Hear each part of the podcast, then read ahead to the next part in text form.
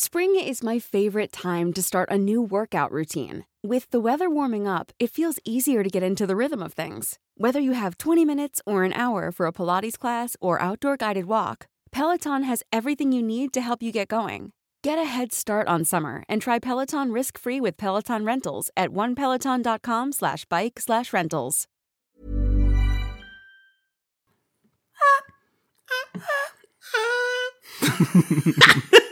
Por eso no nos toman en serio, güey.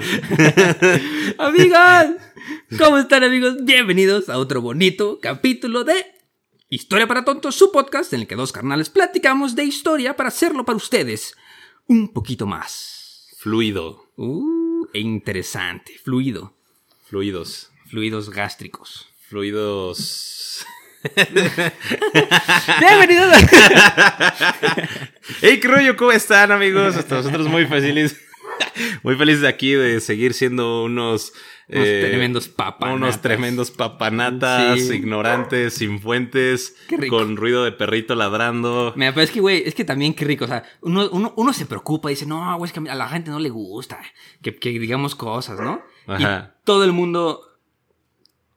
Mira, mira, uh, es que, güey, estoy leyendo los comentarios del Ajá. capítulo pasado porque justo Ajá. acuérdate que dijimos de que, güey. Vamos o sea, a leer es los que- mejores vamos a leer comentarios y no sé qué. No, y Ajá. aparte de que, güey, es que, este. O sea, no, no queremos que dejen de hablar eh, al inicio, ¿no? O sea, de que sus 20 minutitos de chingaderas de verga, y hay personas que sí, güey. Entonces, justo dijimos de que dejen sus comentarios, eh, si les gusta o no les gusta. Y todos son así de que, güey, por favor, este, me maman. Dejen de hacerlo. De- dejen de hacerlo. De que, güey, me pone de que esto ya tiene un nivel muy bueno de comedia. ¿Han considerado hacer stand-up juntos? Ay, no mames. ah, no, güey. no. Güey, Felipe, te amo, gordito. Eres increíble. Felipe, nosotros sí estudiamos una licenciatura. no es cierto. No, pero eh, muchas gracias por el comentario, gordito, porque. Sí, Pero sí. sí. Este. ¿Qué más? ¿Qué más te ponen? A ver, léelo. Se normalmente molesta que un podcaster no sepa hablar con claridad y buena pronunciación. Pero aquí, uno de ellos le resulta imposible pronunciar Santa Elena es magistral. Muy. ¿A quién Sa- fue, güey? Santa Elena. Santa Elena. A ti o a mí, güey. No sé, güey. Hay que nos lo pongan. ¿Quién fue el pendejo? Dice, no, no soy de México, pero este podcast no sería lo mismo sin mexicanismos. A huevo. Me recuerdo a los chicos del barrio en Cartoon Network. Güey, es el mejor cumplido que nos han hecho, güey. Está increíble, me encanta. Ah, publicado, publicado. Publicado, sí, ese está. Este pone de está- que felicidades por tu regreso. Ya vamos más mamadores a ver la película de Napoleón. Uh, Se le extrañaba al. Teca. Imperio japonés, parte 3. César Villegas. Ya te vi ahí trepado, güey. César, no te, mínimo cámbiate el nombre para que no sepamos que eres tú, güey. Pero ya, ya, pa' más, ya te dije cuándo va a ser, güey. Ya te dije cuándo va a ser, güey, ¿no? Dice, este par de nerds es la clase de amigos que falta en mi vida. Ah, Ah, o sea, sí. nosotros somos tus amigos. Exacto. Mándale un mensaje a Iker y ya. Nos tienes que invitar a una caguama. ¿Quieres nuestra güey. amistad? De caguama por amistad. Eh, Exacto. mm, ándale. Y- y, de, por ejemplo, las publicadas del capítulo pasado que las publiqué, me dio mucha risa hace, hace poquito uno, güey, que puso... Ay, ¿Qué no me puso? acuerdo, ¿Qué puso? ¿Qué puso? ¿Qué puso? ¿Qué puso? Fue, fue la segunda persona que nos puso de que... Ya, por favor, dejen de decir este groserías, la chingada. No les hagan caso a los que dicen que tardan... Ah, es que hay dos, güey, ¿no? Ajá. Hay dos, este... ¿Qué dice uno? Uno dice, muy bueno. Sin embargo, decimos quién fue, güey. Sí, pinche Más sin embargo. Calderón, güey. Más sin embargo, por favor, menos cháchara antes de entrar en materia y comentarles que varias expresiones por el estilo de güey, cabrón, son muy irrespetuosas y o vulgares. Ah, eso ya lo habíamos leído, ¿no? No, es otro, güey. Ah, otro. Sí, justo. Otro. Ah, cámara. Sí, porque el de abajo es, o sea, uno es Jesse y otro es Orlando, güey. Puso de Ok. que entiende que escuchamos en países mexicanos, eh, por favor, el léxico Ah, sí. mexicano, güey, cabrón, la verdad, nos parece Sí, vulgar y cantinflesco, güey, ¿no? Pues mira, entre, entre los dos nos dijeron vulgares, cantinflescos, Ujú. eh, irrespetuosas y vulgares. Y Sí vulgares somos- dos veces. Sí somos. Vulgares dos veces. Somos vulgares al cuadrado, güey. Sí, lo lamento. Estudiamos en escuela pública. Pero Eri puso de que no les hagan caso a los que dicen que se tarda en entrar en el tema. Amo el tiempo de echar el chal. Son mi podcast favorito. Entretenido, divertido y con chismecito. Ya ven. Eh, eh, eh. Júntense conmigo. Dos comentarios malos, uno bueno. Ah, Nos quedamos con el bueno, No, claro, claramente. sí, no, están publicados los dos malos, güey. Es que. Ah, a huevo. ¡A la verga! Oh, es hora de empezar el podcast. es hora de Yeah, dejar yeah, de yeah. decir mamá. No, Eso. apenas van cuatro mil, güey. Ah, van cuatro minutos apenas. No, muy En bien. el, en el, en el, estuvo, güey, estuvo re bueno el. Patreon de hoy, güey. Sí. Ah, sí, estuvo bastante bueno. Así que ya saben que si quieren contenido totalmente exclusivo y 20 minutos extra, porque eso es lo que duró aproximadamente. Sí, güey, 20 mil. Este, pueden suscribirse en el Patreon en www.patreon diagonal historia para tontos, No, donde aparte- pues, van a tener chismecito 100% exclusivo. Aparte, uno pensaría que el pod, que el Patreon, o sea, no, la mayoría de las veces no es este. Bueno,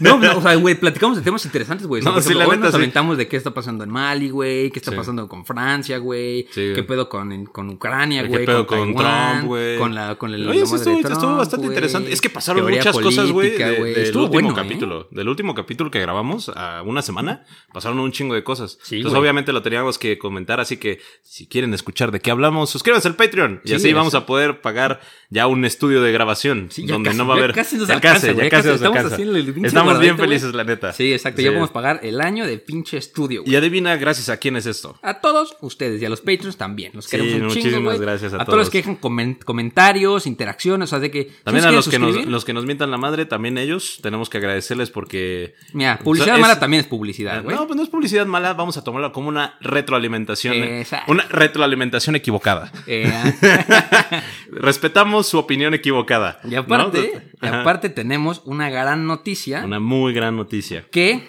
Que, eh, que, que, que, que, que, al fin que ya somos, somos 301 mil, güey. 301 mil tontos. La noticia eh, era que tan éramos solo 300. en Spotify. Tan solo en Spotify, güey. Porque las otras métricas locura. no las tenemos. Exacto, güey. La Pero de si Apple nos Podcast, ¿quién sabe? No, pues si nos escuchan en Apple Podcast, en Amazon Music, en Music. Deezer, en... Desde su Alexa, güey. Pa' más, si, están, güey, si estamos ahorita en, en la bocina, trépenle a todo. Alexa, pon historia para tontos podcast en Spotify y funciona, güey. No es broma.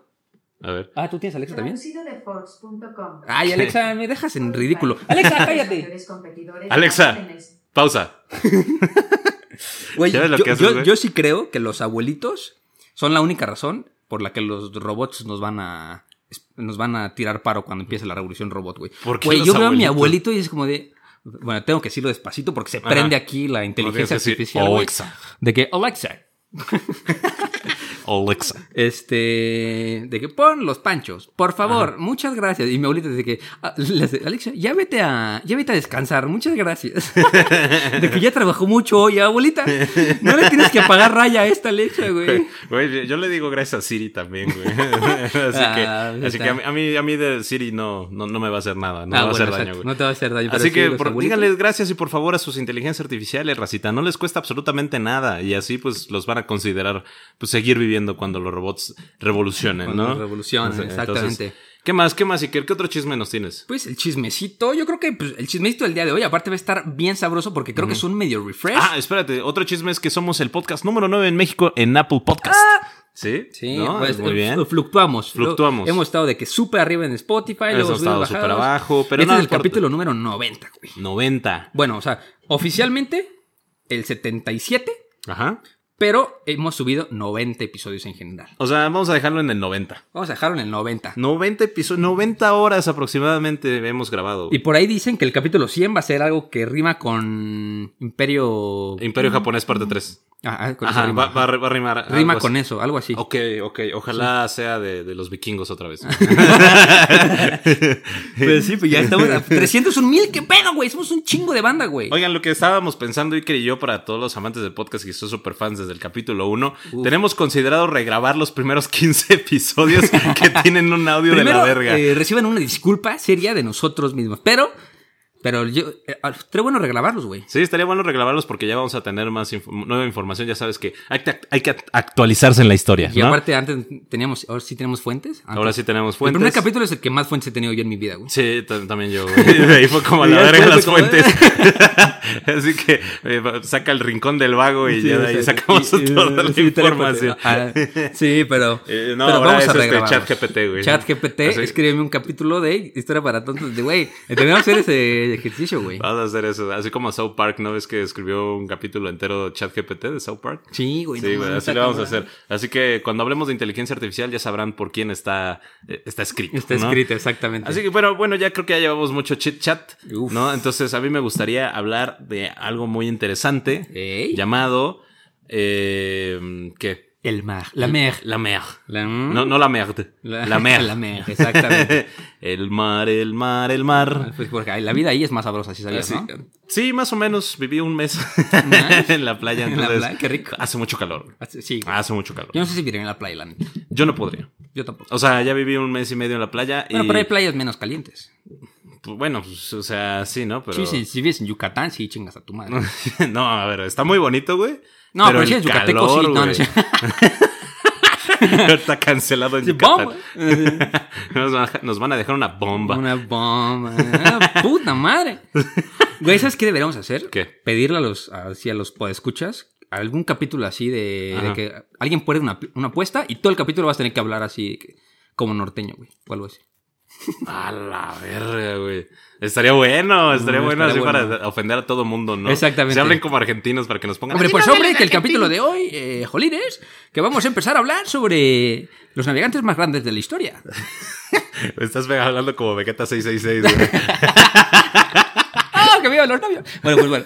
Entonces, Pero bueno, ya qué capítulo nos traes, Iker? el día de hoy les vamos a platicar sobre eh, los navegantes más grandes de la historia. Ya les hemos platicado Sobre los piratas con una calidad de audio de la verga. Lo cual vamos a repetirlo. Exactamente. Ah, espérate, antes de empezar, pónganos por favor en los comentarios qué capítulo les gustaría que repitamos ya con una calidad de audio Sí. un poquito mejor y Sí, con sí, mejores fuentes. ¿no? Por favor, ¿no? O sea, es válido cualquiera.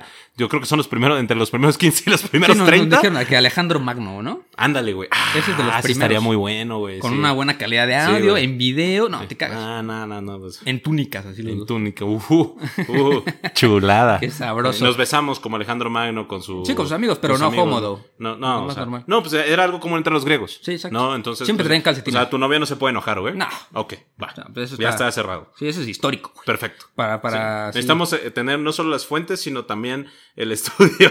este, ¿Cómo se llama? Este, ah, ya, ya, ya se me fue la mamada. Pues sí, El punto es que nos vamos a besar. eh, en vivo y en Si directo. lo quieren ver, Si lo quieren ver, suscríbanse al Patreon.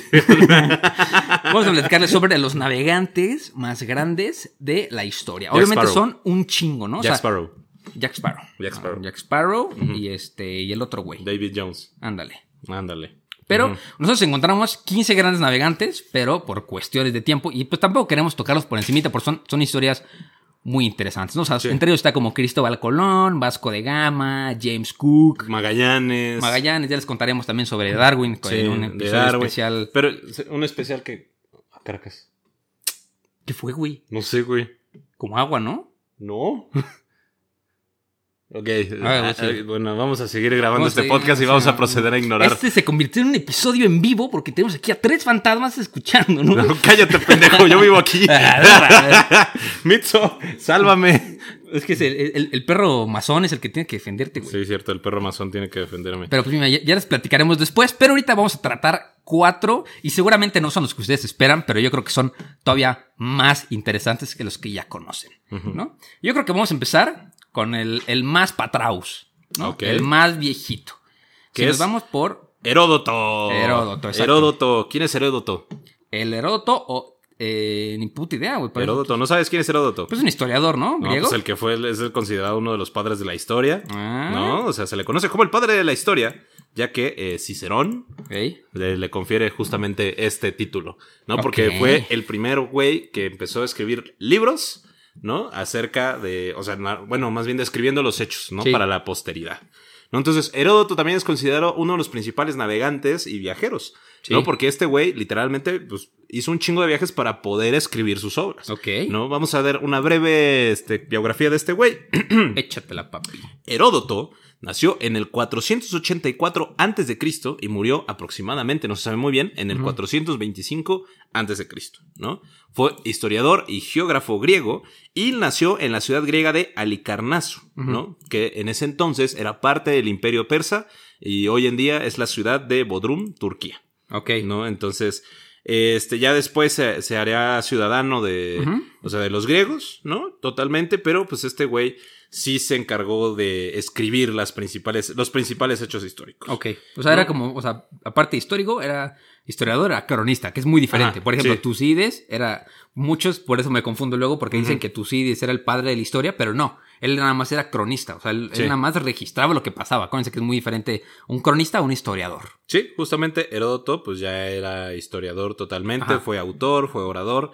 Y pues, o sea, ese güey viajó a todas partes de, o sea, del mundo griego conocido. ¿no? No del mundo conocido, porque acordemos que existían muchas más civilizaciones, sino del mundo griego conocido, porque aquí no somos eurocentristas.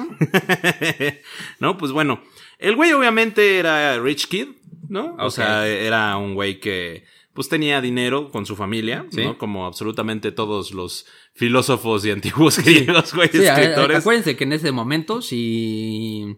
O sea, el único que tenía tiempo para sentarse a pensar era el único que no tenía que trabajar para vivir, ¿no? Simón. Y es una cualidad que comparten todos los filósofos antiguos. Sí, todos, Todos. todos. No es así como de, "Mm, no, yo no me la sé de la de chambear. Sí, ¿no? porque mu- muchos dicen que todos los filósofos eran ricos, pero es que era, era- eras al revés, güey. Todos los ricos eran filósofos, porque era. Ya te podías sentar a pensar, güey. O sea, de que Sí. si eras rico, ya no tienes nada más que hacer que juntarte con otro rico. Y en ese Exacto. momento no había el término rico, había el término filósofo.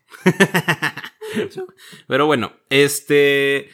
Los primeros viajes de Heródoto, pues fueron justamente ya para hacer registros históricos, ¿no? Pero también para poder narrar los sucesos que estaban pasando, ¿no? Mira, este, vamos a. Es el fantasma de el la ópera. fantasma güey. de la ópera, ¿no? Este es un perrito que está escandaloso que quiere jugar con un gato. ya pronto tendremos nuestro. Nuestro estudio, nuestro ya estudio casi. y ya este tipo de cosas van a pasar. Pero bueno, el punto es que los primeros viajes de Heródoto eh, pues fueron du- durante, eh, digo, dentro del imperio persa. ¿no? Porque recordemos que en ese entonces el imperio persa pues era bastante poderoso, Ajá. ¿no? Y pues su familia tenía contactos dentro del imperio, ¿no? Entonces lo que facilitó a, la eh, a Heródoto poder viajar dentro del imperio para, pues, y se le facilitaron sus viajes y sus investigaciones, ¿no? Podía Ajá. entrar a las bibliotecas, podía conocer a gente sin ningún problema porque pues era rich kid, ¿no? Entonces, este, dentro del imperio persa lo recorre totalmente, luego también se va hacia el río Éufrates, ¿no? Donde visita Babilonia, ¿no? Después se decide eh, irse a la península griega. ¿no? Donde este justamente llega a Periclén, ¿no? Este, en, en Ate- que era, era parte de Atenas, ¿no? Donde pues justamente se educa, se vuelve orador, donde empieza ya también a desarrollarse como historiador, ¿no? Y empieza a conocer a los principales pensadores de, de la zona, ¿no? Sí. Este, según Eusebio y Plutarco, Heródoto se le concedió una recompensa financiera de la Asamblea Ateniense por la la- el reconocimiento de su trabajo. ¿No? O sea, el güey ya eh, era un pensador hecho y derecho. Sí. Los cuales, pues, fue reconocido con 10 talentos de, de plata, lo cual era un chingo de varo para ese entonces. ¿no? Era demasiado dinero para que siguiera haciendo sus investigaciones. ¿No? Entonces, ese güey lo que es- hace, pues, es entonces seguir viajando, ¿no? Por todo el mundo. Sí, o sea, le dieron varo para seguir el vicio. Ajá, exacto. si le dieron un 5. Sí, sí, sí. ¿no? Entonces, eh, después Heródoto decide ir hacia Magna Grecia, que es lo que conocemos hoy como el sur de Italia. ¿no? Donde también eh, conoce a los latinos, donde empieza a tener relaciones con, con la, la gente de la Magna Grecia. Y el- lo que también empieza a hacer, eh, ah, se va a Egipto. ¿no? Gracias a los, a los comercios que tenía Atenas con Egipto. Viaja a Egipto, hace registros de los egipcios, luego se regresa a la Magna Grecia y de la Magna Grecia regresa otra vez a la península griega. En la península griega empieza a hacer ya los registros y lo porque es su obra más grande, ¿no? Que son las guerras del Peloponeso. Ajá. ¿no? Donde pues él este, registra los primeros eventos de la guerra de Peloponeso y este y ahí es donde empieza a viajar, ¿no? Porque literalmente como se movían la- los soldados griegos contra el imperio persa, él iba atrás de ellos, ¿no? Ajá. Entonces fue a Chipre, fue a Sicilia, o sea, fue absolutamente a todos lados este güey, Sí. por eso se le considera uno de los principales navegantes, ¿no? Sí, Porque bueno. este güey navegó por todo el Mediterráneo, pero estamos hablando, güey, de que pues, el siglo 4 antes de Cristo, viajar, güey, y sobrevivir Estaba cabrón. estaba güey. cabrón. güey, Estaba ¿no? cabrón, güey, O sea, sí. estaba muy cabrón, porque güey, cualquier tormentita podía hundir tu tirrime, güey. O sea, así. Panguita, güey. Ajá, tu panguita Tu caguengue, güey. Y este güey, o sea, se iba de Turquía a Italia, de Italia a Egipto, de Egipto a Chipre, de. Chipre a Sicilia, de Sicilia a, Sí, sí, sí. a la península griega y luego sigue a todos durante las guerras, güey, y viaja a las pequeñas islitas. O sea, el güey Estaba heavy. güey. estaba heavy, güey. La neta sobrevivió y se piensa que pues murió en Macedonia. O en Atenas. No se, no se sabe sé. muy bien. Se le, Pero- se le olvidó registrar su muerte. no, que muy verga. Si era tan verga, ¿por qué se murió? Entonces, pues ya, obviamente sus obras permanecen, ¿no? Y justamente, pues por eso se le considera uno de los principales navegantes, porque pues estuvo viajando un Sí, justo le, dicen el, el historiador viajero. ¿no? Que Sí. es como... Queríamos ponerlo al principio porque es el contexto de por qué muchas veces, o sea, porque la gente no navegaba por navegar, ¿no? Ni siquiera los comerciantes navegaban por navegar, Sí. ¿no? Sí, este... No, y na- nada de que tomaban el crucero. este, o sea, en, est- en estos capítulos vamos a tratar a personas, porque los comerciantes, pues nada más de que exploraban la ruta, encontraban dónde estaba la ruta y seguían la ruta para el resto de sus vidas, ¿no? Pero los exploradores y navegantes que estaban buscando algo más allá que el comercial son los que les queremos platicar, porque pues muchos de ellos son, o sea, muchos empezaron como peregrinando, por ejemplo, como el siguiente que es Ibn Batuta, este, pero por lo general el, el objetivo no era comerciar, nada más era Descubrir lugares. descubrir lugares nuevos, Sí. que en ese momento sí había mucho por descubrir, güey. No, y ese- en ese entonces lo, lo, te- lo vimos después, pues en la Edad Media, en la época de la Ilustración, ¿no? Donde ya empieza este interés por seguir descubriendo lugares. Sí, por descubrir, ¿no? Ajá, solo por descubrir y obviamente pues había un interés económico, ¿no? Porque pues el viajar Sí, sí, sí. significaba nuevos recursos, nuevos explota mayor territorio para tu exacto. imperio, ¿no? Entonces, pero pues sí todo tenía una finalidad. Sí, todo era un para qué y un para quién. Pero, por ejemplo, ahorita nos vamos a dar un salto grandote, que es ya a la Edad Media, ¿no? Y este, seguramente lo han escuchado por ahí en algún capítulo, creo que algún capítulo lo mencionamos, a lo mejor en el de los piratas. Puede ser. Puede ser, pero güey, nomás fue el segundo capítulo, ¿no? ¿Cómo andas yo acordando de qué con- hablar, después de 90 capítulos. Sí, exacto, güey. Sí, dicen que lo que bien se aprende no se olvida y a mí sí me olvidó. Pero, este, platicamos eh, ahorita sobre Ibn Batuta, sí, IBN, así se llamaba. Ibn. Ibn, Batuta, ¿no? Que, este, pues ese güey no nada más era un navegante, sino era un viajero único ese güey, ¿no? Este, porque durante 30 años, tópate esto, a lo largo, este, porque viajó a pie, a camello y mayoritariamente por mar, en ese momento, ese güey recorrió todo el mundo conocido en la Edad Media. O sea, en, el, en, el, en el siglo XIV, ese güey recorrió todo lo que se conocía y descubrió más cosas. Ni de pedo fue a Chalma. No. No, No. tampoco peregrinó ahí a la villa. No, tampoco. No, güey. tampoco, no. O sea, uno, uno diría así de que güey fue a Cuernavaca, güey, así, pero no. O sea, le falta, güey, le falta. Sí, nada, entonces no, no, no es tan O importante. sea, ustedes que nos están escuchando viajaron más que yo en Batuta, güey.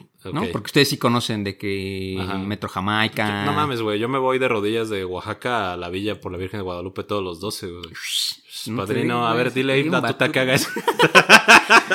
Este güey, tópate esto, viajó desde el Sahara hasta China, subió a Rusia, bajó, bajó a la India, se fue a Europa. No, güey, ese cabrón es un durote. máquina. Obviamente, este güey empezó a los 21 años. Un moco, un moquito, ¿no?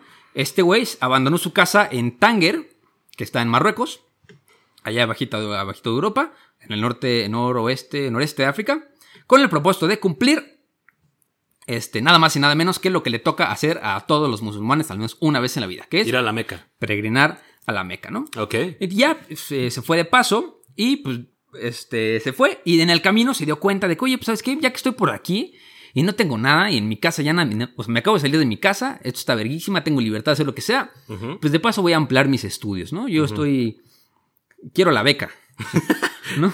Quiero mi beca, eh, ¿cómo se llama? Este, bienestar. La beca al bienestar, exacto. Entonces quiso ampliar sus estudios eh, jurídicos en Ajá. Egipto y en Siria. Obviamente en ese momento pues todo lo jurídico tenía que ver con, con el Islam, ¿no? Y llegó a Egipto y a Siria. Entonces ahí dice, eh, Ibn Batuta, es como el momento así, ese momento Ibn Batuta se dio cuenta de, del propósito de su vida, ¿no? Y tiene un- una cita muy famosa que dice, me decidí pues en la resolución de abandonar a mis amigas y amigos y me alejé de la patria como los pájaros dejan el nido. Y este, jamás volvió, güey. O sea, no, no volvió eh, a Egipto y a Siria. Y pero regresó a su tierra natal hasta los 45 años, güey. Su máquina. O sea, desde los 21 hasta los 45 no vio a nadie, güey. Así, Así, a de nadie. su familia, ni a sus amigos, ni a nadie, güey, ¿no? No, güey, en la Edad Media ya eras un anciano, padrino. Exacto, a los 45 ¿No? ya eras así de que el viejo sabio de la aldea, güey, ¿no? y pues obviamente a los 45 años regó- llegó, tocó, se sentó yo creo en su casa, le picaron la cola así las pulgas y dijo, no, güey, yo aquí ya no me puedo quedar, güey. Simón. Y se volvió a ir a dos viajes más, al Andaluz y al sur del Sahara, güey. Ok. Entonces, en total, durante casi 30 años, que fue como entre el 1325 y 1354, Ujú. viajó por todo el mundo. Desde el norte de África hasta China, recorrió todo el sureste europeo, Oriente Medio, eh, el centro de Oriente, el sureste de Asia, la mayoría de Rusia, India, Kurdistán, Madagascar, Zanzíbar, Celián, y este, en el occidente llegó hasta los reinos de Aragón, de Granada y de Mali. Ok. O sea, en total más o menos recorrió 1200, no, no, 120 mil kilómetros. 120 mil kilómetros. Y dice en, Su en sus registros máquina. que conoció a más de 1500 personas, a muchas de las cuales cita puntualmente en su libro de viajes, güey. Güey, ¿te imaginas registrar a 1500 personas, güey? Su máquina. Güey, yo no conozco a 1500 personas. O sea, seguramente sí, pero creo que no hay profundidad para O decir sea, que yo a, conozco. a lo largo, a lo largo de tu vida, yo creo que sí hemos conocido por toda esa cantidad, ¿no? A los 27 años. Sí. Pero acordarte de cada una, cabrón. Exacto, No y de aquí- algo puntual de esa persona, de que, Güey, ah, con- pues yo con trabajo me acuerdo cómo se llama mi hermano, güey. Sí, exacto. O oye, sea, cabrón, ¿sí, ¿cómo se llamaba ese güey de la primaria? ¿Qui- ¿Quién sabe qué? Exacto, güey. o sea, sí. Ese güey registró a más de 1500 personas en sus viajes, güey. Y aparte todas con santo y seña, nombre, apellido y, y algo que lo marcó a él. O sea, eran personas que lo habían marcado a él en sus viajes. O sea, no era de que cualquier comerciante, no, era al- algo que, digo, a lo largo de 35 años no creo que sea tan difícil, ¿no? Si estás activamente buscando personas, güey. Sí. Lo que, lo que poquitos saben de este güey, este, era que, ay, salió a la Meca, Ajá. pero le mamó tanto el viaje que uno se volvió viajero y dos, pere- peregrinó cuatro veces a la Meca y se casó y se divorció en varias ocasiones durante su, o sea, durante el, el- Ah. el peregrinaje, güey. Era pillo. O sea, iba de camino con una, se daba cuenta en el camino de que no, con esta al chile no. Llegaba a la Meca, se Ajá. purgaba de sus pecados, regresaba y encontraba a otra persona. Y luego decía, no, ¿sabes qué? Esta no. Y este. Y, era, y eran personas de diferentes culturas, o sea, ajenas, culturas ajenas a él, ¿no? No eran del Islam, ¿no? Era una aragonesa, una veneciana, una genovesa. Y este. Y pues tocó tierras de todas religiones, ¿no? De que musulmanas, eh, cristianas. O ese güey conoció Constantinopla, la o sea, el imperio bizantino. O sea, to- ese Todo. güey viajaba por todos perros lados, ¿no? Este, atravesó la península del Sinaí, camino a Palestina. Y este, y justo, la primera vez que llega a la Meca fue en 1326. Ujú. Güey, ese güey, por todo, o sea, imagínense el mapa, ahorita, eh, lo vamos a poner en los show notes, del mapa completo de, de el mundo como se conocía. Y ese güey tocó todos lados, güey. O sea, Su tocó máquina, todos sí. lados. Entonces, había lugares en las que este, se quedaba un poquito más de tiempo, ¿no? Por ejemplo, cuenta la leyenda que estuvo siete años en la India. Y ahí dice que él vio por primera vez un rinoceronte, güey. Órale. Güey, estaba pensando hace poquito con mis abuelitos, estábamos platicando, güey, porque ellos han viajado muchísimo, muchísimo, muchísimo. Ajá. Y me di cuenta que hay animales que yo no he visto en vivo en mi vida, güey. ¿Cómo cuál? Pues no sé, nunca he visto un canguro, güey. Bueno, creo que sí he visto un En canguro. el zoológico, güey. ¿No? No, güey, en el México no. Bueno, seguramente sí he visto un canguro, güey. ¿Tú has visto un canguro así? Sí, yo sí he visto canguros. ¿Has visto... ¿Qué animal no has visto, güey? Pues he visto hipopótamos, jirafas, tigres, leones. O sea, los, los básicos del zoológico, güey. Ajá, güey, Pero hay sí. animales así, un emú, güey. Ah, emú, bueno, güey. me dices así una Y a Y, güey, pues tampoco. No, no, pero ¿has visto una hiena en vivo? No sé. Está, está, güey, está cabrón que hay cosas que ya conocemos, pero jamás hemos visto, güey. Sí, ¿Qué tal que bueno, todas las eso son sí, simulaciones, güey? Ah, no. Como, como un primo que es biólogo que está haciendo. Su, así. Como un primo que es biólogo que está haciendo su tesis de una foca que ya no existe, que se extinguió en Campeche. ¿Cómo crees, güey? Sí, güey. ¿Has visto una orca en vivo, güey? Nunca. Yo sí, un shamu. Bueno, bueno, en SeaWorld, ¿no? Mm. Sí. Seguramente maldito blanco. Sí, terrible, güey. No sé por qué fui a ese lugar. tan Ajá, feo, bueno, güey. sigue. Bueno, entonces, este, también cuentan, o sea, obviamente a lo largo de 35 años coleccionó muchísimas historias, de las cuales dicen que, o sea, en una ocasión fue atacado por rebeldes hindúes, eh, pero salió con vida. Pero, o sea, escapándose de los hindúes que venían atrás de él, le pegó la tormenta y hundió el barco en el que viajaba junto, este, iba de camino a Java. Ajá. Después lo rescataron este, los mismos hindúes con los que los rebeldes se hicieron compas y después el, el- el barco de sus compas fue atacado por un grupo de piratas. O sea, ¿te imaginas, güey? Así de Güey, que, o sea, toda una aventura este, güey. Exacto, toda Muy una Indiana aventura, Jones su historia, güey. Dicen también, güey, que Ibn Batuta pudo escapar la peste negra en Siria, güey. Imagínate, o sea, Ajá. decir, güey, la peste negra me la peló. ¿Cómo? Dice que se purgó de la fiebre con una infusión de hojas de tamarindo, güey. ¿Cómo crees, Su güey? máquina. Aguantó una diarrea provocada por un atracón de melones y estuvo a punto de morir por una intoxicación en Mali. Ok. Conoció cerca de las barbaridades destructivas de los mongoles. Güey, tópate eso, güey. Ese cabrón conocía hasta los pinches mongoles, güey. Pero también se trepó al invierno ruso, güey. Cuando estaba en, en Rusia, Ucrania, Uzbekistán y Kazajistán y Kamchatka, güey. Y, güey, ya está Su perro máquina. Kamchatka, güey. Kamchatka. No mames, está, está, está muy loco, güey. Güey, pero imagínate purgarte de, las, de la peste negra con una infusión de tamarindo, güey. Creo que me pasó, creo que nunca he contado esa historia en el podcast de cuando me quedé atorado en un crucero Ah, por el COVID. por el COVID, güey. Sí, es cierto, Yo creo que ahí me dio COVID a mí, güey. me quedé- Seguramente lo conté, pero hace un chingo de tiempo. Maldito O lo blanco por dos. Lo, lo- o lo conté en el Patreon, güey, pero me quedé de que una semana ahí atrapada en un barco, güey. Y esto es- me dio la peor gripe de mi vida que yo estoy seguro que fue COVID y me la curé con Halls y Big Vaporru. a, a la, a la manera de Ibn Batuta, güey. Ese güey con agua de tamarindo, güey. Sí, yo man. con, con Big Vaporru y agüita, güey. Este. Pues ese güey, o sea, hay 1500 historias de este. de- o sea, le pasó de todo, güey. Porque, o sea, imagínate que todo lo que te puede pasar si estás en constante viaje. Si jamás tocas base por más de 5 años, güey. Simón. O sea, te puede pasar de todo, güey. Este güey, pues. O sea, ya vieron lo obsesionado que estaba con registrar todo. A, a la manera de un buen historiador. O a lo mejor de un buen cronista. Dijo, a huevo, yo también. Este. Ah, perrito, perrito, perrito. ¡Perrito! Bueno. Bueno, ajá. está bien.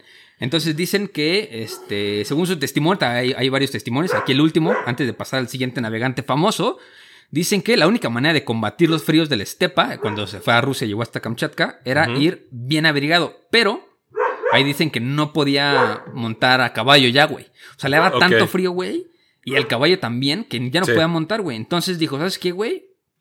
Eh, hay de dos, güey. O me voy yo solo caminando, o nos vamos de, de- O sea, me trepo a la montura con mis, con mis otros Amigos, güey. O sea, de que me subo con alguien más. Porque de tantas madres que tenía de frío, güey, ya no veía, güey. O sea, para enfrente, güey. O sea, estaba- pues ese cabrón venía de pinches. Ajá. del Medio Oriente, güey. ¿Qué chingos tiene que ser hasta ahí arriba, güey?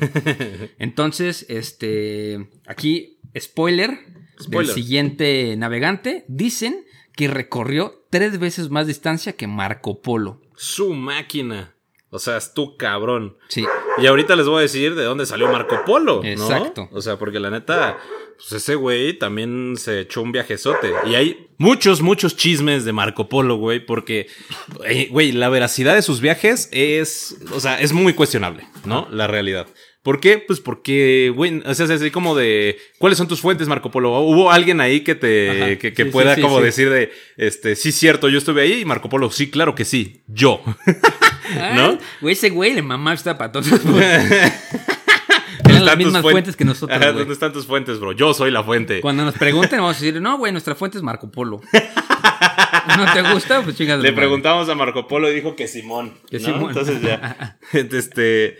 Güey, pues entonces está muy cabrón, güey, porque Marco Polo, pues la neta también se echó un viajezote. Sí, cabrón. ¿No? Pero pues, imagínate, este vato dicen que viajó más que Marco Polo, ya se imaginarán. Tres veces más, güey. ¿cuánto recorrió? Sí. Mira, los viajes de Marco Polo, lo que sí se tiene en registro, güey. O sea, porque pues este vato, pues ya sabes que fue italiano, ¿no? Que nació aproximadamente en 1254 Ujú. y murió el 8 de enero de 1324, ¿no? Él nació en la República de Venecia, ¿no? Y viajó de Asia a lo largo de la famosa y nueva Ruta de la Seda. ¿no? Entre 1271 y 1295. Ujú. Y sus viajes están registrados en The Travels of Marco Polo, ¿no? Otra, también llamado El Libro de las Maravillas del Mundo. Sí, Y, muy famoso, güey. Ajá. de- bueno, el Libro de las Maravillas del Mundo, ¿no? Ok. Entonces, este es un libro que se escribió eh, en el idioma italiano, inspirado por el francés también. Y pues, o sea, esto está cagado porque pues, no existe una versión oficial, ¿no? O sea, no es así como de, sí, este es oficialmente el primer tomo del libro de Marco Polo, sino que de repente ya existen muchísimas copias, entonces hay muchos cambios, Sí. ¿no? Entonces, eh, no, se, no se sabe exactamente cuál fue la primera copia, en dónde está, si aún existe y de en qué momento se empezó a distribuir, ¿no? Entonces, porque está, este, ¿cómo se llama? Está traducido a 150 idiomas. ¿no? Entonces, ujú. entonces, este, Ya quiere participar. ya quiere participar el perrito aquí. Pero entonces, eh, el Marco Polo, güey, cuando comienza a viajar, o sea, el vato sale de Venecia, Ok. ¿no? O sea, en primer lugar, te voy a decir Próxima estación. Venecia. Venecia. Mira, Lo- su libro está ambientado en Turquía, Armenia, Georgia, Georgia, todo Medio Oriente, Afganistán, Cachemira, el Tíbet, eh, Turquestán, China, Mongolia, Pekín, Yunnan, el desierto de Gobi y inclusive hasta Japón. Ok. ¿no? O sea, el primer está- otaku. El primer, el primer otaku existente. Entonces, este güey sale de Venecia, ¿no? Primero. De Venecia se va a Antioquía. De Antioquía se va a Bagdad. De Bagdad se va a Terevil. De Terevil se va a Hormuz. Luego se va a Balk. Luego se va a. Llega a lo- a los primeros kanatos, a Kax- Kasgar. Luego Yarkand. Luego llega ya lo que hoy es China que es Dunhuang, a Lansao, Shandong, luego llega a Beijing, de Beijing se va a Chengdu, de Chengdu se va a, a Ku- Kurkmin y luego a Pagan, ¿no? Y de ahí ya se regresa. Ajá. Se regresa a Beijing, se va a Hanzhou, se va a Quanzhou, o sea, y de ahí de, de Quanzhou toma un barco y llega a Calcuta, ¿no? De Calcuta se va a Hormuz, de Hormuz a Terbil y luego de ahí se va hacia el Cáucaso. Llega a los países cáucasos, de ahí llega a Constantinopla y al fin de regreso a Roma y Venecia. O O sea, se echó un pinche viajecito. sí, se güey. echó un pinche viajecito. Ahí, ahí nada más algo tranquilo. Ay, nomás. ¿No? Justamente. Entonces, eh, pues Marco Polo lo que hace es hacer la famosísima ruta de la seda, ¿no? Ajá. Es uno de los primeros que ya la logran definir al 100%, Ajá. ¿no? Porque no fue el primer europeo que llegó a China, o sea, eso es una realidad, a, a diferencia Sí, de que muchas... todo el mundo piensa que es, del, es el primero en llegar a China, pero Nel, Sí. güey. O sea, no, sí, no, no. no, no, no. No, o sea, de, de hecho, fue, el- de- fue uno de los primeros en entablar buenas relaciones con los Sí. mongoles, ¿no? Sí, porque el- el, primero, si no me equivoco, fue Nicolo y Mafeo Polo. Que comparten el apellido, güey. Pero Es esos su ya, habían- y sus tíos. ya habían ido a China y ya se habían reunido con Kublai Khan. Entonces, Sí. pues, güey, esos güeyes ya la habían chingado. Sí, y justamente lo que hace Marco Polo es continuar ese viaje, ¿no? Y vuelve a tomar, y toma nuevas rutas, ¿no? Totalmente. Entonces, este, pues Marco Polo sabía cuatro idiomas, ¿no? Eh, eh, tenía todo el conocimiento de su familia, Ajá. ¿no? Y esto fue algo que llamó la atención para Kublai Khan, que era el nieto de Genghis Khan, Ok. ¿no? Que era el, pues ya el, El el, mero el mero. mero mero de los mongoles, el mero mero caguamero, ¿no? Y pues este güey, o sea, llega por ejemplo a Birmania, ¿no? O sea, Birmania sí era desconocido para los europeos, bueno, ya no es Birmania, hoy es Myanmar, y ahorita quién sabe cómo se llame porque pobrecitos están en guerra civil, ¿no? Pero pues eh, lo que hace es ya trazar la ruta, o sea, de ida, y no solo de ida, sino de vuelta, ¿no? Porque pues el güey dice, sí es posible viajar de China a la India. ¿No? Entonces, este güey, la neta, traza estas rutas, las logra concretar totalmente. eh, viaja al norte de Sumatra, ¿no? O sea, llega a Indonesia, güey. O sea, llega. Spring is my favorite time to start a new workout routine. With the weather warming up, it feels easier to get into the rhythm of things. Whether you have 20 minutes or an hour for a Pilates class or outdoor guided walk, Peloton has everything you need to help you get going. Get a head start on summer and try Peloton risk-free with Peloton Rentals at onepeloton.com slash bike slash rentals. a un chingo de lados que sí eran totalmente desconocidos. Y establece muy buenas relaciones con los europeos. ¿no? Ahora, el problema de los viajes es que, como te dije, es que no se saben si es verdad todo lo que. Sí, justo, que- porque como que le, le- le atribuyen muchísimas cosas, ¿no? O sea, por ejemplo, le atribuyen de que él era el... Una de las cosas que sí le atribuyen que es verdadera, se supone, güey, en teoría. es que a él le debemos el concepto del dinero de papel moneda, o sea, de los billetes, casi casi, ¿no? Gracias a- que este Marco Polo es que tenemos billetes.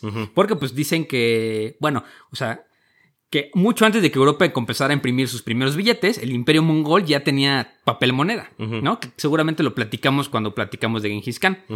Este, pero pues Marco Polo escribió la extraña moneda en su libro y ahí es cuando, porque acuérdate que se reunió con Kublai Khan, ¿no?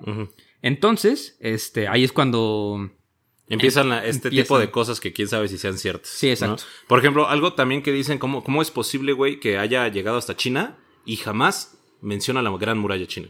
Sí. ¿No? O sea, eso es algo que sí pone en duda la veracidad de sus viajes, porque, o sea, que si se haya llegado realmente hasta lo que ahora es Beijing, Ajá. ¿no? Porque, güey, la muralla china ya existía y eso es una madre, obviamente, que no Sí, podía que no- pasar que- desapercibida, ajá, exacto. ¿no? Entonces, eh, también no se sabe, o sea, si es cierto todo lo que estuvo viajando, porque hay muchos nombres que son diferentes, ¿no? A lo como se llamaban Sí. en, en ese entonces durante el Imperio Mongol, ¿no? O sea, entonces, si no o sea, eso es lo que hace que dude que justamente lo que a lo mejor Marco Polo hizo fue tomar, pues, préstamos de los viajes de su tío, de su papá, cosas así, para poder eh, anexarlo a su libro y agandallarse lo que fueron los éxitos. Los de- éxitos, sí, Ajá. que, a sus papás pues, ni le importaba, güey. Sí, entonces, eh, inclusive, se, se- o sea, no se sabe por qué también la- los viajes de Marco Polo eh, llegan a ser inclusive más exactos que los mismos, eh, que las mismas narraciones de China, ¿no? O sea, así, así como de todo lo que se tenía en China en ese entonces, Marco Polo de repente como que se lo fusiló y dijo, jaja, es mío ahora, ¿no? Me- qué buen invento. Pólvora. Sí, o sea, también se piensa que confundió diferentes tipos de regiones, ¿no? O sea, que... No, a ver, este cabrón pensó que los rinocerontes eran unicornios, güey. Güey, no, no solo eso, él pensaba que la porcelana está hecha de carbón. Ajá. O sea, el vato sí tenía, o sea, sí estaba muy equivocado en Sí, muchas por ejemplo, cosas, ¿no? dice- dice- afirmó que los unicornios no eran criaturas serenas y hermosas que gravitaban hacia los puros de corazón. Eran feos y peligrosos, güey. ¿Te imaginas? Ese güey en la estepa así africana, güey. Dice, oh, no mames, un unicornio, güey. De la nada lo ataca. No mames, pinches unicornios, güey. Qué feos son, ¿eh? No lo no recomiendo. Ajá, exacto. Tú de que a lo mejor no pensaste que no eran unicornios, pendejo. Güey, aparte, imagínate cómo, cómo también describes a los animales, ¿no? O sea, que... O sea, pues obviamente traes el concepto de la mitología europea, güey, y ahora descubres un, un animal que también tiene un cuerno, ¿no? Que sí se Ajá. parece al unicornio, pues obviamente se iba a confundir. pero ese güey creía en. Primero creía en la hechicería y en los espíritus malvados. O sea, porque cuando llega, dice a lo largo de su libro, eh, Polo, aquí le ponen. Polo describe qué confianza, ¿no, güey? describe encuentro con magos y hechiceros, güey, en la corte de Kublai Khan. Que bueno, él lo ponía como hechiceros, pero aquí eran astrólogos que podían controlar el clima desde los tejados del palacio y magos que hacían levitar jarras de vino en las fiestas. No, Su máquina, güey. Güey, imagínate así de, güey, yo nomás vine por seda. Un güey flotando. Y un güey flotando, exactamente, ¿no? También creían los espíritus malvados, güey. Que rodeaban el desierto del Gobi, Ajá. torturando a los viajeros con ilusiones y gritando sus nombres para desviarlos del camino. O sea, ese güey ya así, alucinando en el desierto por un así de que un golpe de calor y el otro güey, no, güey. Espíritus malignos.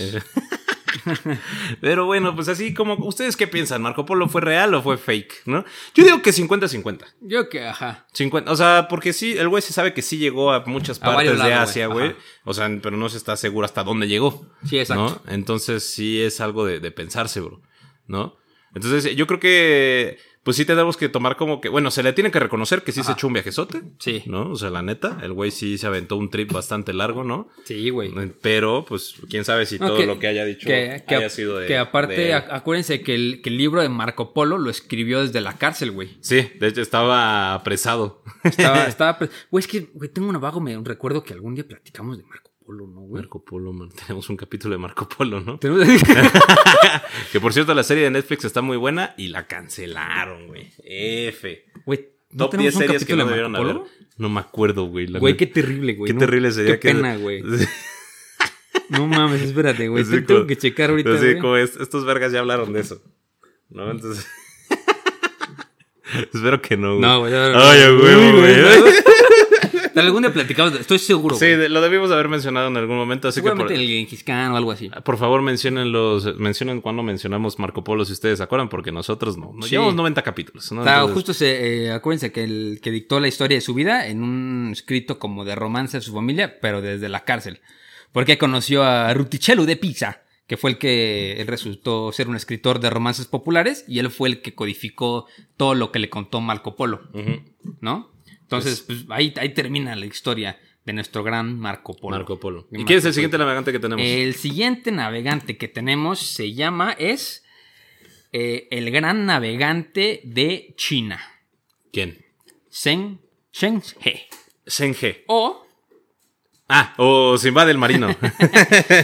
Zheng He o así. o el famosísimo Simbad. Simba del El marino, marino. ¿no? Este güey. Simba del Era- Marino, soy. Qué óvole. Este güey a finales del siglo XIV, igual más o menos en- por la Edad Media. Este, pues este güey era el mero mero petatero, El mero mero caguamero. el mero mero caguamero navegante de China, ¿no? Este, este güey, pues, mira, el contexto es que los ejércitos de la nueva dinastía de los Ming había expulsado el poder a, las, eh, a los mongoles. Estaban dando catorras con los mongoles. Y este, avanzaron sin piedad por el sudeste de China. Entonces, pues las familias de los comerciantes musulmanes que llegaron desde Asia, este, pues la neta pues, les fue de la verga. O sea, pagaron, porque no discriminaban a los chinos, de que, güey, fueras mongol, fueras del Islam, se chingó, ¿no? Y, este, pues, varios niños huérfanos capturados por las tropas imperiales fueron enviados a Nakin Para ser, tópate esto, castrados e incorporados al servicio de la corte. Su máquina. Y entre ellos se hallaba el joven Senge. Zheng He. Fue castrado en algún momento entre la edad de 10 y 14 años, güey. Tópala, güey. Damn, bro, ¿no? Entonces, bueno, este Senge fue a servir a la casa de Sundi. Ajá. Espero que lo estemos pronunciando bien porque siempre nos regañan que no sabemos pronunciar, ¿no? Ni modo, güey. ¿No? Que bueno, eh, que era el príncipe de Yan, ¿no? Que después se convirtió en Yongle emperador, el del emperador Yongle, ¿no? Eh, él fue esclavizado como un serviente eunuco. Si ustedes no saben qué eran los eunucos, los eunucos eran aquellos que se encargaban de cuidar lo- los harem reales. ¿no? O sea, todas las esposas. Ey. Ellos se encargaban de, de cuidar a las esposas de los emperadores, pues porque no se las podían almorzar, Pues sí, básicamente, porque, ¿no? pues, Porque pues, castrados. pues porque ya no había con queso, ¿no? Ey. Ya no había con queso las, Las quesadillas, ¿no? E- Ellos eran una, una quesadilla sin queso. Es una quesadilla sin queso. Que- Una quesadilla chilanga. Entonces, este, gracias a esto se gana la confianza de Sundi, ¿no? Ajá. Y se gana la lealtad, ¿no? O sea, se gana no solo porque, pues, el güey Sí. hacía bien su chapa, ¿no? Entonces, ya después eh, sirve como soldado en la frontera norte de- del, del nuevo Ajá. imperio, ¿no? Y aquí es donde hace su primera gran expedición eh, contra el comandante mongol Na- Na- Nagachu. Nagachu, salud. Sí, na- ¿No? Y ya gracias a esto, pues también se gana la super confianza de absolutamente toda Ya. la casa, la casa real, ¿no? El güey se convierte en militar, o sea, larga historia corta, ¿no? Porque creo que no, no quieres Sí, hablar de su y, vida. Pues obviamente le se, se educa de las obras de Confucio, de Mencio, o sea, de que eh, ese güey se ganó la confianza de esos güeyes y le pagaron absolutamente todo, ¿no? Sí, mm, sí, el güey le fue- se ganó el, el- el Sugar Daddy. Chu- exactamente, ¿no? Sí, totalmente. Entonces, ¿qué pasa con Senge? Pues el güey se convierte en general Ajá. y se da cuenta, pues, que le gusta viajar, ¿no? Totalmente. Él también estudió relaciones internacionales para viajar o no? Eh, estudió relaciones internacionales porque le gustaban los idiomas. Porque Me apasiona viajar y los idiomas. Y tú no estudies esto, mejor aprende idiomas y vete a viajar, güey. Entonces, bueno, pues ya con la nueva dinastía Yuan, Ajá. ¿no? Este, empieza a crecer el comercio árabe-chino, ¿no? A partir del siglo XIV, ¿no? Pero, pues, eh, el, el conocimiento de los chinos ya empezó a expandirse a muchos lados, ¿no? O sea, justamente gracias a los viajes de Marco Polo y todo Ajá. este pedo. O sea, ya, ya la mayor in- intercambio comercial, ¿no? Entonces ya empiezan a, estas relaciones empiezan a crecer, sobre todo con Arabia y África. ¿No? Entonces, a partir de 1405 y entre 1433. el China haciendo gobierno- comercio con Arabia. Órale. Sí, güey. Muy moderno. Bastante moderno, ¿no? como que...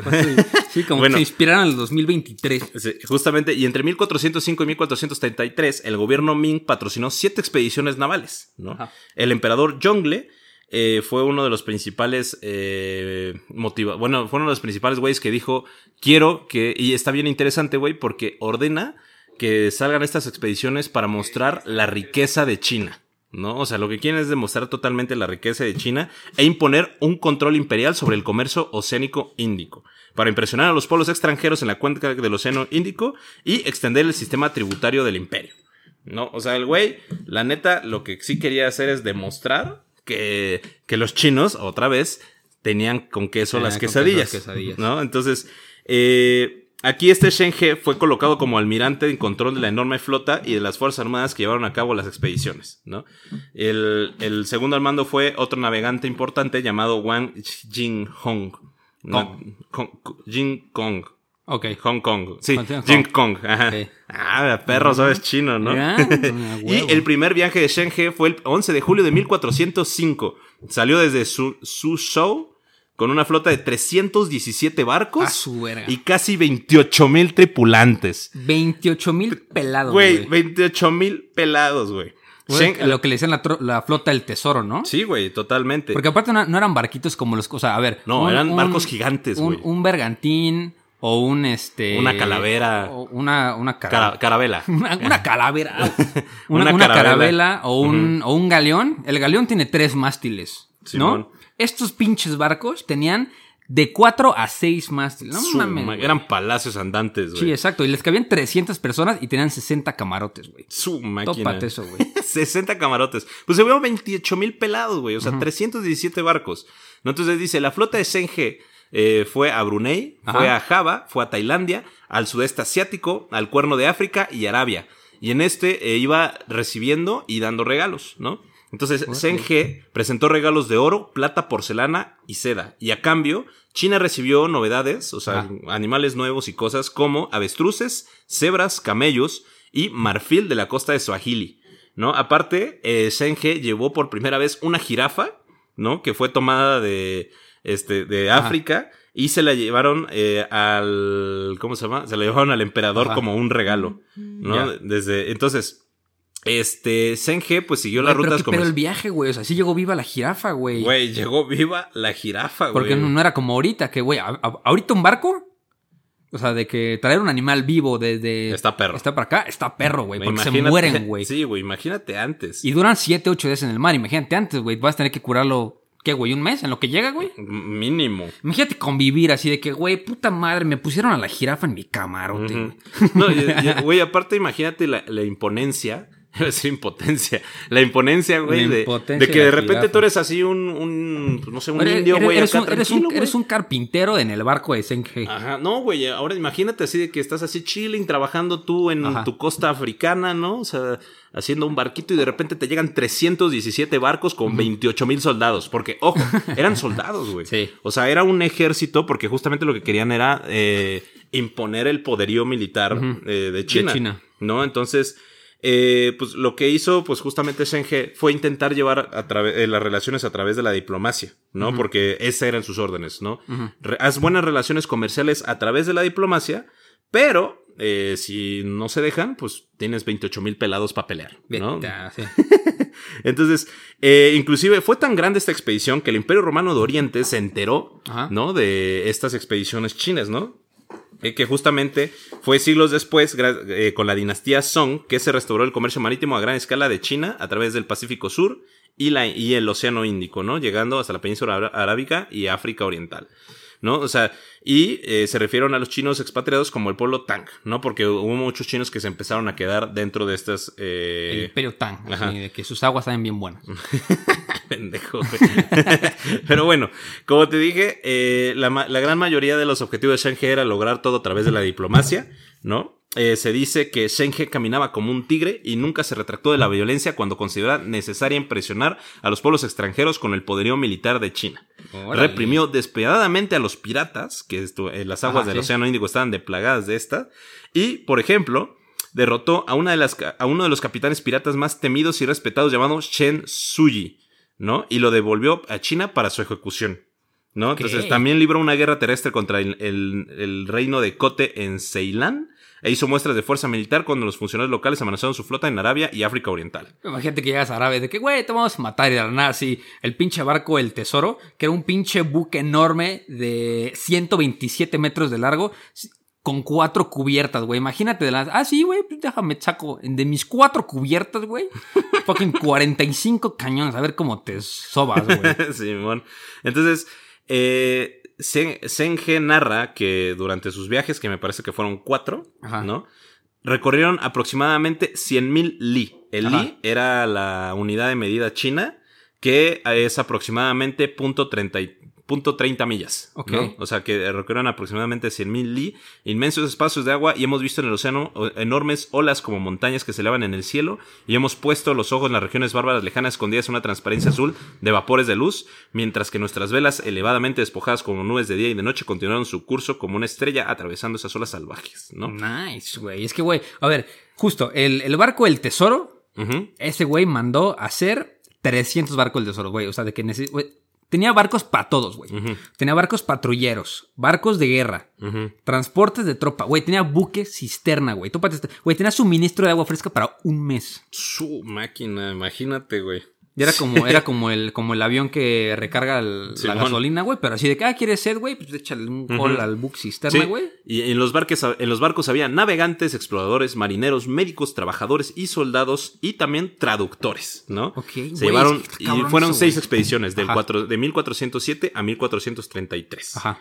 ¿No? Entonces, eh, Marco Polo y este Imbatuta Ajá. describieron los, marco- los barcos que transportaban de 500 a 1000 pasajeros, Ajá. ¿no? Aproximadamente cada barco, y eh, afirmando que eh, estos eh, barcos pesaban aproximadamente 1300 toneladas. Oh, por barco, güey. Por ¿no? barco, Sí, güey.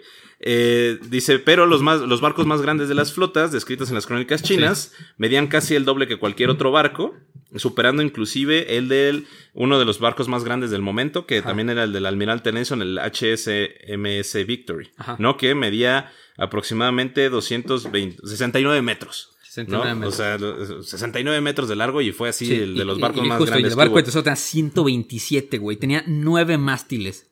Tópate eso, güey. No mames, nada, güey. Este, este vato estaba pesado, pinche Senge. Y bueno, pues se les dice que este fue eh, el que está inspirado Simba del Marino. Ey. Debido a que visitó tantos lados y tantos lugares que, pues, eh, dice que él encontró las maravillas del mundo, sobre todo del Océano Índico y del mundo árabe. ¿No? O sea, que ese güey, o sea, todo lo mítico y, y real y fake lo descubrió Senge. ¿No? O sea, y. Y pues ya, pues este güey realmente sí tiene un legado muy cabrón. O sea, dentro de. Eh, una teoría de su muerte. Bueno, murió aproximadamente en 1433 Ajá. después de su sexta expedición, ¿no? Eh, donde dice que pues murió durante el inicio del, del séptimo viaje, Ajá. ¿no? Pero otra dice que no, que simplemente se cansó y murió en Nanjing en 1435. Ok. ¿No? Y bueno, se cree que su tumba está en Carol Head Hill en Nanjing. Mm, Entonces, este. Y pues, o sea, ah, y aparte el güey era musulmán. Ok. ¿No? El güey era musulmán. Sí, o sea, de. Sí. Sí. el vato era musulmán, entonces ahorita su tumba, que está en Nanjing, eh, tiene el, pues, símbolos musulmanes. ¿No? O sea, el vato sí dejó un legado. Sí, dice pero fue de las primeras personas en llegar a Australia, güey. O sea, de, de Oriente. Ajá. De las primeras personas en tocar.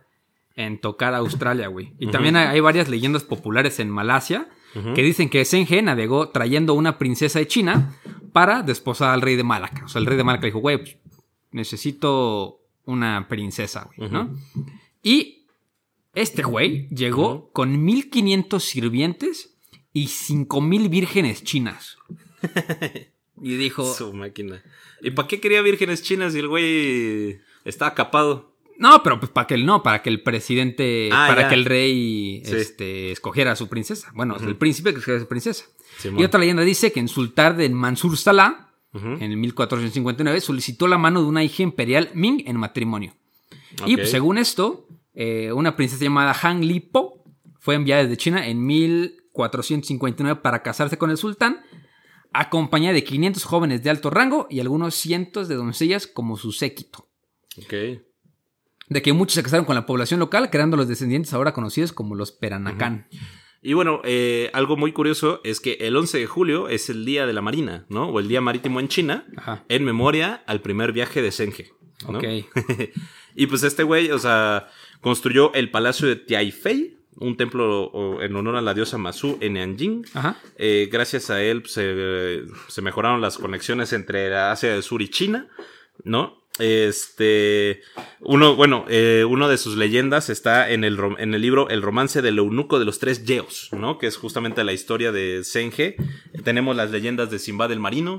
¿no? O sea, el güey inspiró, pues, bastantes cosas en el mundo moderno, ¿no? Sí. Imagínate, güey, ese vato está pesado. Para, pa- para ponerlos un poquito en contexto, aquí hay como una. Tenemos una comparación entre Senge, Cristóbal Colón, Vasco de Gama, Magallanes y Francis Drake. Ahí les va. Este. El número de viajes. Francis Drake es el que más tiene con nueve viajes. ¿Quién? Francis Drake. Ah. Tiene nueve viajes. Pero, por ejemplo, eh, de barcos, el número de barcos, Cristóbal Colón tenía eh, 27 barcos. Llegó a tener 27 barcos en toda su historia. Vasco de Gama, 14. Fernando de Magallanes, 5. Francis Drake, 30. Senge, 317. Tripulación, Francis Drake, 160. Magallanes, 270. Vasco de Gama, 35. Cristóbal Colón, 1200. Senge, 30 mil, así. O sea, sí, 28 mil, 30 mil. Sí, pero, vatos, pero ¿no? de él, güey. De o sea, él, de güey. él, güey. Bajo su comando. ¿Cómo comandas 300 barcos, güey? Bueno, 317 barcos. 317 O barcos sea, con ¿cómo, 30,000 cómo le dices así como de, eh, vamos para la derecha, güey? ¿Cómo Sí, le de que- dices a sí. 317 barcos? A toda la banda de que, oye, güey, o sea, de 126 metros de largo, güey. O sea, No, es, es una, es una locura, güey. es una locura, güey. ya sé que ahorita dijimos de que 100 mil personas, o sea, él, él- él llevaba al ejército, ¿no? Él no comandaba el ejército, él comandaba 30 mil personas en 317 barcos que eran suyos de él, así. Sí, y podía hacer lo que quería. Suyos de Senge de él. O sea, ese güey pudo conquistar un país y decir como, a la verga, esto es mío. Y crear su propio país, güey, si quería. Tópate esto, güey. El profesor Richard Von Glan de UCLA eh, dice que Senge remodeló Asia porque la historia marítima del siglo XV fue esencialmente la historia de Senge y sus amigos. o sea, literal, ¿te imaginas que toda la historia marítima de un siglo completo sea tú y tus compis, así de que navegando los mares, buscando el One Piece, así, literal, güey. Cabrón, güey. Ese güey se puso. Pero, güey, creo que la pirata que hablamos, la pirata china, se la rompía, güey. Sí, ¿Te acuerdas? porque esa, esa morra. ¿Cómo se llamaba? Bueno, esa morra sí tuvo un chingo de, de piratas, Vamos a buscar. Eh, Chingxi. Ah, Chingxi. No, Shang-Chi. Bueno, eh, Shang-Chi. Ah, quién sabe. ¿Quién sabe, güey? Sí, pero este... eh, ah, bueno, pues ya también de la... Una, un dato muy curioso de la fin de, de, de la flota de Senge fue como de, güey, eh, ¿qué pasó con Senge, no? O sea, lo Ajá. que pasó es que disolvieron sus flotas, ¿no? Debido a que eh, el, el emperador Jongle debió- quiso someter eh, a la población con una enorme carga y vaciar a las arcas del tesoro. Ok. Entonces, varias cosas que hicieron de que se deshiciera la flota de Senge fue la construcción de la ciudad prohibida en 1415, ok. la reinauguración del Gran Canal en 1416 entre Benji y Hanzhou, Ujú. ¿no? Eh, y la construcción de la Gran Muralla de Sundi, ¿no? Por parte de Sundi para eh, seguir enfrentando a los mongoles en, en el norte. Entonces, muchas de esas situaciones fueron los que hicieron que la flota de SNG fuera destruida casi por completo, porque pues tenía que pagarle a 28 mil cabrones y más el mantenimiento, más la comida. Sí, está De cabrón. todo, güey. No, pues realmente. Y también, pues, grandes episodios de epidemias de hambrunas. ¿No? Entonces, se abandonó la flota del tesoro debido a todo esto y sobre su pro- y también de su prohibitivo coste. O sea, sí era carísimo, ¿no? Pero los barcos del tesoro no fueron destruidos, sino que fueron desmantelados por el momento y ante la falta del dinero fueron deshuesados. O sea, se utilizó la madera para otro Para, tipo de para otras situaciones. cosas, güey. Sí. Entonces, pues ya lo que pasó también y una consecuencia es que toda la tecnología y potencia naval de China se perdió, ¿no? Y, y- y no quedó ninguno, güey. O sea, hay recreaciones, pero no hay, no hay ninguno. O sea, No, por ejemplo, güey. tú puedes ir a- al Museo Naval Británico y ves barcos eh, conservados, güey. Pero chinos no hay ni uno, güey. De, bueno, Sí. de la flota de oro, de la flota del tesoro, más bien. Sí, entonces pues ya lo que es este Shenge, pues también ya, o sea, murió pues alone, Sí. ¿no? Pobrecito. Y aquí tengo, güey. Cheng-Chi, la, la pirata, Ajá. tenía 70 mil hombres, güey. Pero tenía 2 mil barcos. Ah, bueno. No, güey, pero el otro cabrón tenía 300 y pico, ¿no? Sí, 317. No, se la pellizcó, güey, el Sí. Sí, totalmente. Y este era pirata. Sí, exacto. Bueno, este Shenge también es como este, ¿qué cosa es este güey? El, el argentino, el futbolista, Maradona, güey. Maradona. También se volvió un santo debido a que muchas comunidades en Singapur, Siam, Indonesia, Malasia y Vietnam hicieron a Shenge como una, una figura de culto popular. Ok. ¿no? Eh, Sí. Uno de sus legados es que gracias a Shenge los viajes aumentaron enormemente en China. Sobre, y también se aumentó el conocimiento que se tenía de los chinos en el extranjero, sobre todo en, los en las regiones musulmanas y cristianas, Ok. ya que muchos chinos, digo muchos eh, occidentales, pensaban que China se encontraba en la India. Sí. ¿no? Entonces ya se dieron cuenta que la India y China eran lugares totalmente diferentes. Sí, que se volvió como el santo patrono lejos. de los emigrantes chinos, ¿no? O sea, de que si, si los chinos emigraban a, a, no sé, o a San Francisco a poner una lavandería. Ah, no. venían de China. Sí, digo, sí, venían de la India. Venían de la India. Y se llevaban su, su estampita de Sheng She, ¿no? Así como el sangulita. Sí. Como, como dijiste, güey, pues Shenge se dice que fue el primero en llegar a Timor, ¿no? Que Ajá. ya es parte de Australia, bueno, del continente de, Oce- de Oceanía. ¿no? Y este, los nativos de África Oriental le explicaron a Shenge que también los europeos tenían grandes barcos y una- un poderío naval bastante grande, ¿no? Que eh, se dice que Shenge le hubiera gustado llegar, pero eh, no, no lo pudo lograr porque, no, porque ese no era su objetivo. Ajá. También se dice que los, los portugueses que llegaron a la India oyeron hablar de la gran flota de Senge. ¿no? Acuérdate que Sri Lanka era antes una colonia portuguesa. Sí. Y este, pues escuchó de. Y también en Calcuta se escuchó hablar de este gran poderío. ¿no? Los cuales le, les, cost- les, les interesó bastante. Pendejo, ¿no? Este, Sri Lanka era de los Países Bajos. Ajá, sí. Era de los Países Bajos porque también los holandeses escucharon sobre esta gran flota de Senge, ¿no? Eh, también Senge visitó muchísimos santuarios islámicos en Fujian y muchos lugares, ¿no? Eh, se difundió la adoración a la diosa china marina de Matsu, ¿no? Lo que favoreció el desarrollo de las relaciones entre China y los países islámicos, ¿no? Y bueno, pues aquí en, es donde ya los árabes crean la figura de Simbad, Ujú. ¿no? Simbad, el marino. Simbad el marino soy. Y este. ¿Y qué? Dicen, de así como ya últimas consideraciones, que.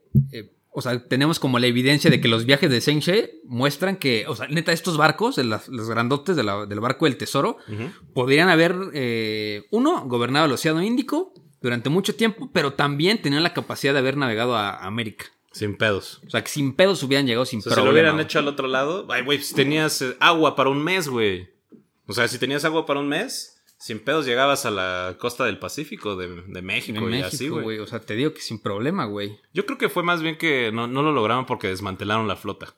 Sí, güey, ¿te imaginas que hubiera seguido ese pinche Sí, imperio güey, o sea, naval, que se hubiera sido como no mames, nada, güey, se lo hubiera pellizcado a los europeos. Pero, güey, aparte, o sea, dicen que a los europeos les tardó un pinche siglo en tener una tecnología similar a la de este güey. O sea, el vato sabía cosas. Sí, güey. O Sí. sea, y como se desmantelaron los europeos ni lo vieron, güey. Ajá, no, nunca supieron cómo... Es como hicieron un barco tan grande, ¿no? o sea, Exacto, 126 pies. A los gabanes ya están muriendo con cuatro vergas, ¿no? Verga es el más.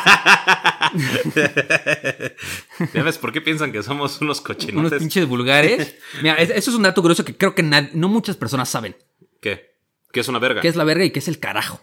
¿Qué es la verga? ¿No? La verga es. Esta es la verga. Primer, esta. Bye.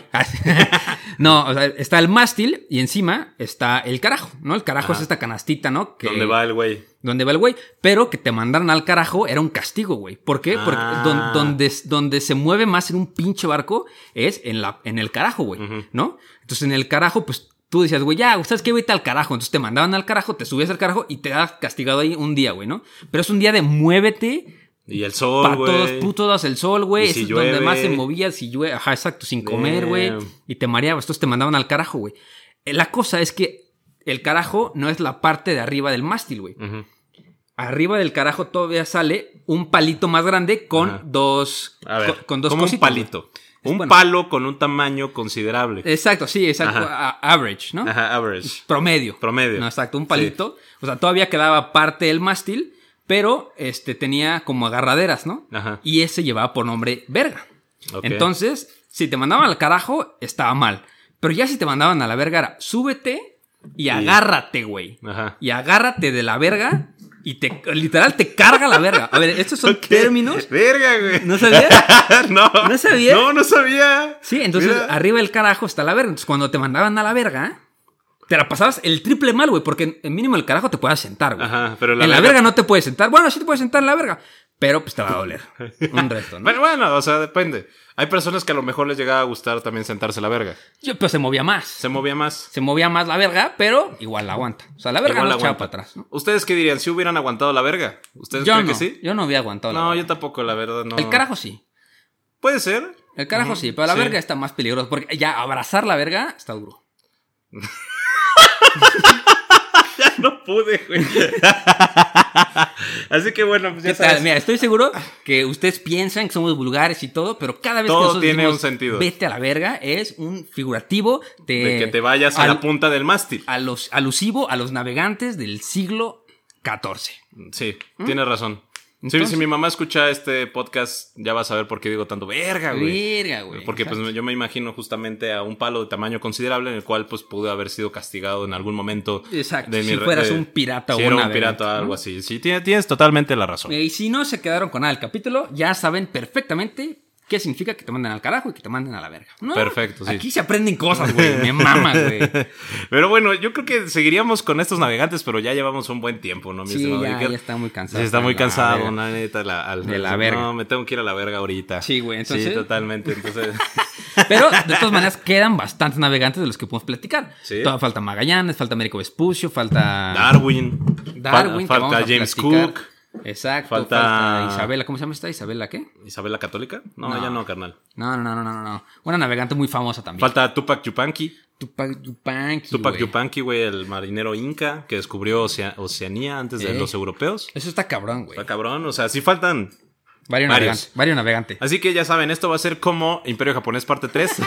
Posiblemente En el nunca momento que llegue. no tengamos nada que hablar, seguramente volverán a escuchar el capítulo de Navegantes Famosos parte 2. Perfecto. Entonces, Iker, ¿qué aprendimos de este podcast como conclusión? ¿Qué aprendimos? Eh, ¿De dónde sale la leyenda de Simba el Marino? Ujú. Ah, ¿viste la película de Disney? Ah, no, es DreamWorks. De DreamWorks. Buena, buena Buenísima, güey. Es muy movie. buena encima del marino. Creo que platicamos de esa película en el capítulo de la animación Sí. con César, güey. Que falta también, a lo mejor deberíamos invitarlo, este, a Teca, güey, para hacer los tres. El capítulo de la animación ori- eh, oriental, güey, que nos falta, güey. Simón, sí, está bastante interesante. que Yo tenía estudio. unos, unos eh, cassettes, güey, con la leyenda de Simba del Marino. O sea, Uh. con todos los cuentos de Simba del Marino narrados. Buenísimos, buenísimos. Nice. Ahí los tengo en Oaxaca todavía guardados. Pero eran como tres cassettes Sí, de las, leyendas de Simba. Si alguno de ustedes los escuchó, Todavía estará para esas que platicar de las, de la leyenda de, la- de las mil y una noches, güey. Porque tienen muchísimas historias. O sea, como histórico, porque hay muchas historias que todos conocemos que salieron de ahí, güey. así como igual. Aladín. No, o sea, ahorita te digo, güey. Este, Pero así chingos, güey. Chingos, chingos, chingos. Son mil historias, güey. Entonces, muchas historias. Mil y una historia. Muy. Ojo. Ahorita te digo, mira. Historias que salieron de las mil y Y una noches. Estamos acá esperando al O sea, que era justo Aladino, los viajes de Simba el Sí, te Marino. dije que Aladino, Las aventuras de Alibaba y los 40 ladrones. O sea, de que son chingos de historias, güey. Pero aparte, muchas de esas historias son base para. para otras historias, güey. O sea, para. O sea, están en el anime, güey, en las novelas turcas de ahorita, güey. Hay Todo Disney. justo, güey, Disney. todo, todo. Disney. O sea, de que. de Julio Verne. Todas estas, güey, están. Inspiradas. inspiradas en, en las historias de las mil y una noches, güey. Entonces está cabrón. Deberíamos algún día platicar así de que Podría ser. leyendas. Estaría divertido, ¿no? Sí. Después del capítulo del arte de la guerra. Va, va, va, Estaría sabroso. Pues amigos, los queremos mucho. Este, Hasta aquí el vienen- capítulo de- de gran- hoy. Es, es un gran mes, güey. Es un gran mes. Vienen cosas muy padres. Se vienen cositas, güey. Se vienen cositas, Se vienen cositas. ¿Qué, eh, ¿qué más? Eh, ¿Algún anuncio? ¿Algún ¿Una anuncio, recomendación que hayas visto? Una recomendación que haya visto, güey. Hace poquito me gustó mucho Oppenheimer, güey. ¿Sí? Ah, yo vi Barbie. ¿Viste Barbie? Sí, me gustó También bastante. está muy buena, güey. Sí, está cagada. Tú que estuviste así eh, alejado del mundo un mes, cuando Ajá. regresaste, ¿qué fue lo que hiciste? No mames, ¿qué pasó esto, güey? Um, verga, güey. No sé, muchas, pasaron muchas cosas. Sí, eh, güey, ajá. pasaron muchas cosas. Pues Yo creo que uno, la, la, la diáspora entre Barbie y Oppenheimer, ¿no? O sea, El Barbenheimer. Ajá, el- exacto, el, el Barbie. Ah, ya sé, güey. Yo creo que lo de los aliens. Sí. Y que todo el mundo lo ignoró porque salió Barbie. O sea, que, oye, Teca, bienvenido de regreso. Sí, güey. Existen los aliens. Sí, Sí. Teca. Ah, bueno, ¿qué hago con información? Justo, güey. O sea, se fue como de, ok, ya confirmaron los aliens. Ca- ok, ¿y esto cómo afecta el precio de la tortilla en Chiapas? ¿No? O Sí, exacto. Pero bueno, o sea, pues. Es algo que ya todo el mundo sabía, ¿no? Sí, O sea, pero mira, lo bueno es que ¿No viste la película de. Paul? No, güey. Ah, está muy cagada. Ah, sí, la del alien, alien, sí, güey. sí, Sí, sí, la del alien, sí. Pero vi Barbie, me gustó mucho. Muy Me- buena, Me muy buena falta movie. ver Oppenheimer y Blue Beetle, ¿no? Uh, güey, Oppenheimer es para el cine, güey. Sí. En tu casa Ah, te quedas dormido, güey. También vi eh, este, este, este, este, este, este, la tercera de Guardianes de la Galaxia. Buena. Güey, qué buena película. Me hizo chillar, pinche Sí, película. la verga. Pero buena movie, Muy buena, muy buena movie.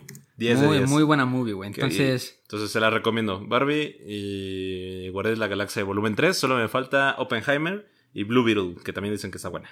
sí, Blue Bill dicen que está bastante chida. Sí, entonces, pues bueno. Pues, eh, acuérdense que los queremos mucho. Yo, yo les recomiendo que vayan a ver una colección muy verga de relojitos que hace Swatch con Omega, que están pasados de riata. Ton- tienen este como temas de los planetas. Son 10 relojes diferentes. La luna y los 9 planetas y el sol. Yo quiero la del sol porque soy Leo. Ya, ya, vete a la verga. ¿Qué? No, güey, no me mandes a la verga. No, ¿cómo crees, güey? Me mareo. muy feo. Es que se mueve bien rico. No me mandes porque me quedo. Se mueve muy rico eso. Sabes que a mí me gusta acá luego dar sentones y andar en sí, zigzag. y- Exacto, entonces, entonces no. Pero bueno, recuerden suscríbanse al Patreon. Si no se suscriben, pues con todo respeto, Eh, váyanse sí, a la verga. váyanse a la verga. Sí, váyanse a la verga. Bueno, si fuéramos marineros, los mandaría directito a la verga por no, suscribir- Exacto. no suscribirse al Patreon. Así Eh, que. pues ya está. Para los... ¿Qué, qué más confirmación? Qué buen día para ser alguien que piensa que somos vulgares, ¿no? Sí, exacto. Qué buen día. Como Sí. que confirmamos todo lo que dijeron. de Sí, todo lo que dijeron. Bueno, pero pues bueno, estudiamos en escuela pública. ¿Qué querían que hiciéramos? Pero bueno, muchachos. Hashtag UNAM. Hashtag Puma. Y Hashtag- todos, no, güey, ser Puma, cállate, güey. Así, "No, güey, es que estás diciendo que todos los pumas somos vulgares. Sí son. Sí Sí, son, claro sí que son. sí. Claro Más que tú de derecho, güey. Sí, sí, más tú ingeniero, ¿no? O sea, más tú trabajador social, ¿no? Sobre todo. Ay, Pero, amigos, Los que- queremos mucho. Y recuerden que no hay historia si no hay un. Güey. ¡Vámonos! Adiós. Bye, bye, bye. Roundabout Season 2, presented by Nissan, is live now, and we're back to share more stories from the road and the memories made along the way. We're talking rest stops. If we're stopping to get gas, you will be timed. Misguided plans, I grew up in the city, so I have like, you know, a healthy fear of real extreme darkness. a lot of laughs, Y'all weird, but you, yeah, you, you were different. and so much more. Listen and subscribe wherever you get your podcasts.